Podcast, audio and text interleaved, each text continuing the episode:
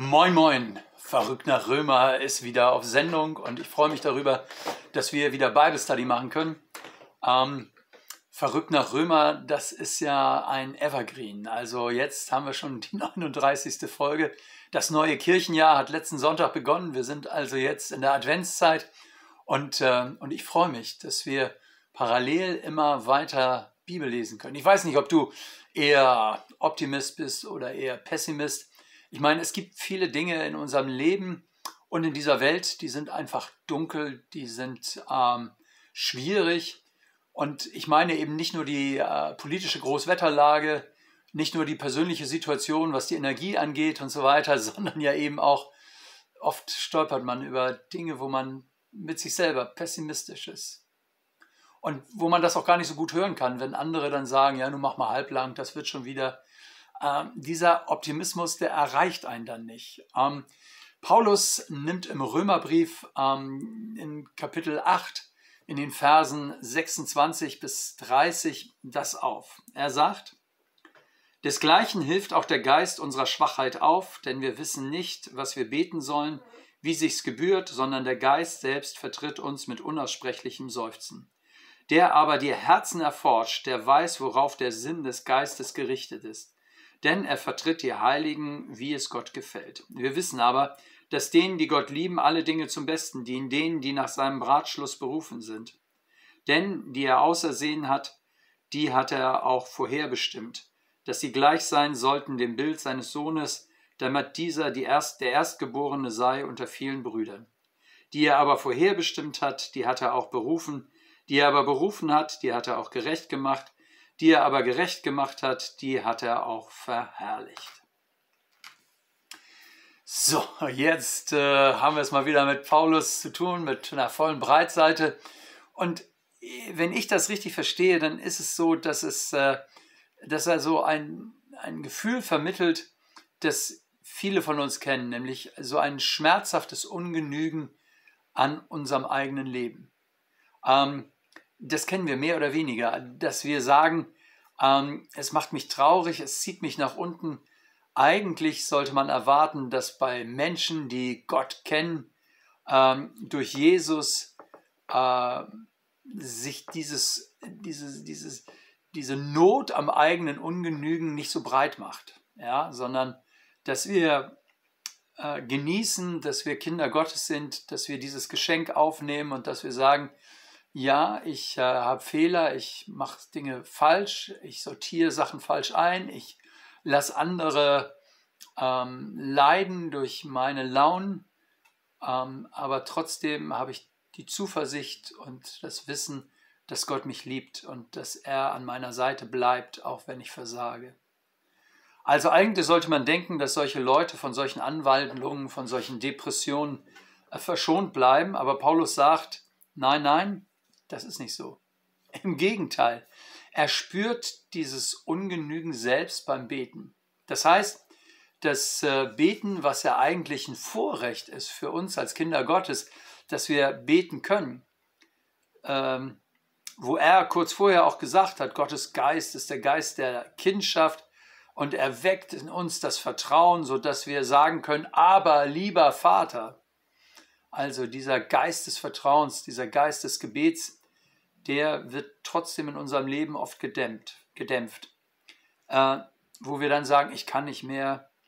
Und, äh, und wenn wir sagen, ich kann nicht mehr beten, dann meinen wir ja nicht, mir fallen keine Worte mehr ein. Also ich, ich habe irgendwie eine Sprachstörung, sondern ähm, wir meinen ja was anderes. Ich meine, Paulus, der war frommer Jude, das heißt, der kannte viele, viele Texte aus dem Alten Testament auswendig. Der kannte äh, viele Psalmen auswendig.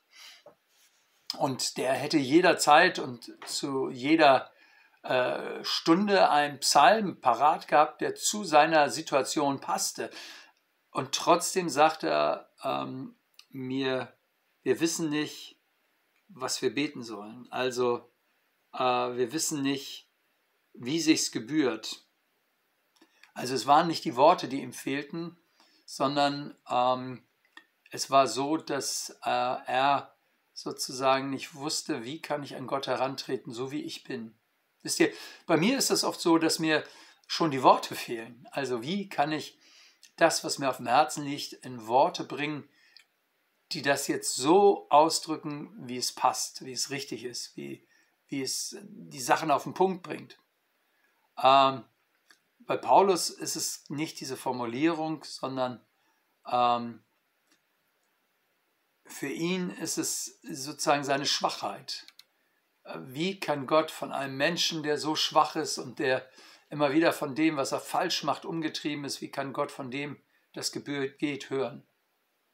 Ähm, und da sagt Paulus, ja gut, wie gut, dass das, was ich an Worten finde, dass das nicht alles ist, was sozusagen mein Herz vor Gott offenbart, sondern dass wir den Heiligen Geist haben.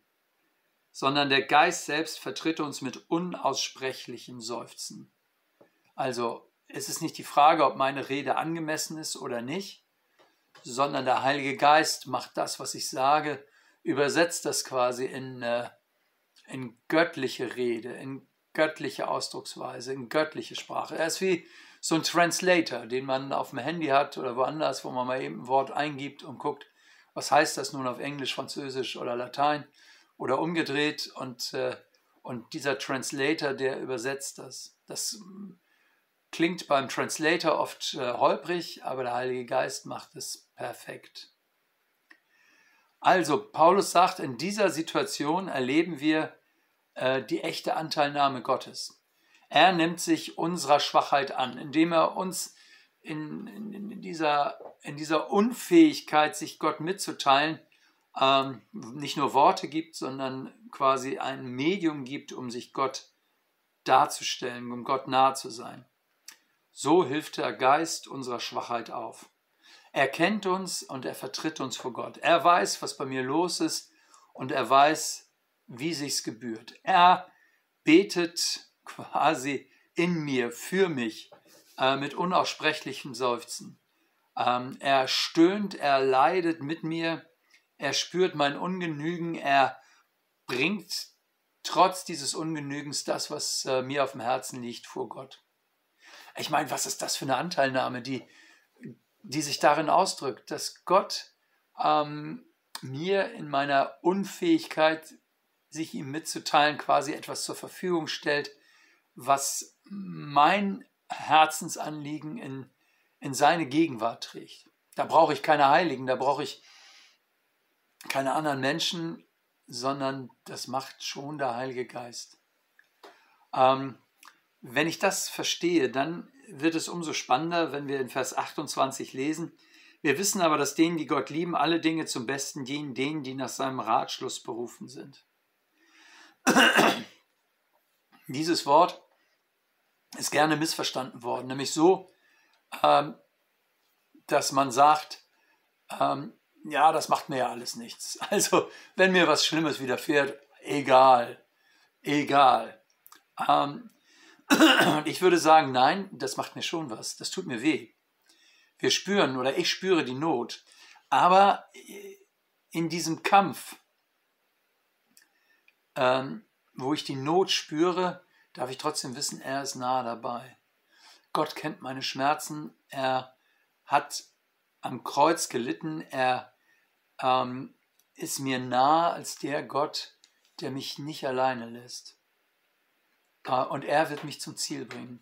Äh, verstehst du, ähm, das ist nicht so etwas, wo man sich selbst betrügt oder sich selbst belügt, äh, weil Gott einen ja doch irgendwie hängen lässt sondern ähm, das ist eine tiefe Gewissheit. Äh, verstehst du, ich weiß auf tausend Fragen keine Antwort.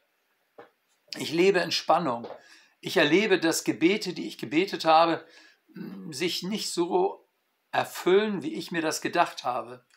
Ähm, meine Nerven sind oft schwach. Mein Geduldsfaden ist oft äh, zum Bersten gespannt. Und trotzdem sage ich, Herr, ich vertraue dir. Das ist das, was Paulus beschreiben will.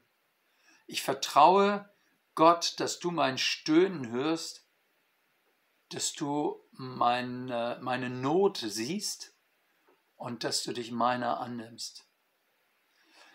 Und deswegen sagt Paulus, es gibt so etwas wie eine feste Kette, ähm, die mich zum Ziel bringt. Eine feste Kette. Ähm, wir sollen also nicht zweifeln, sondern wir sollen im Zweifelsfall eher jubeln. Diese feste Kette beschreibt er in Vers 8, äh, Kapitel 8, Vers 29 und 30. Denn die er außersehen hat, die hat er auch vorherbestimmt, dass sie gleich sein sollen dem Bild seines Sohnes, damit dieser der Erstgeborene sei unter vielen Brüdern. Die er aber vorherbestimmt hat, die hat er auch berufen, die er aber berufen hat, die hat er auch gerecht gemacht, die er aber gerecht gemacht hat, die hat er auch verherrlicht. Eine feste Kette. Theologisch wird das, was hier von Paulus beschrieben wird, Prädestination genannt, also Vorherbestimmung. Ähm, und äh, die Frage ist ja bei der theologischen Einordnung von Prädestination, gehöre ich eigentlich dazu oder nicht? ähm, da kann man natürlich schon ins Grübeln kommen. Ähm, Paulus macht das nicht, sondern er möchte, dass die Römer nicht grübeln, sondern dass sie sich ganz fest bei Gott verankern und sagen, äh, bei allem, was ich nicht einordnen kann, ich vertraue Gott. Ähm, das macht mich nicht wuschig, sondern ähm, ich halte an Gott fest, auch wenn ich Gott nicht verstehe.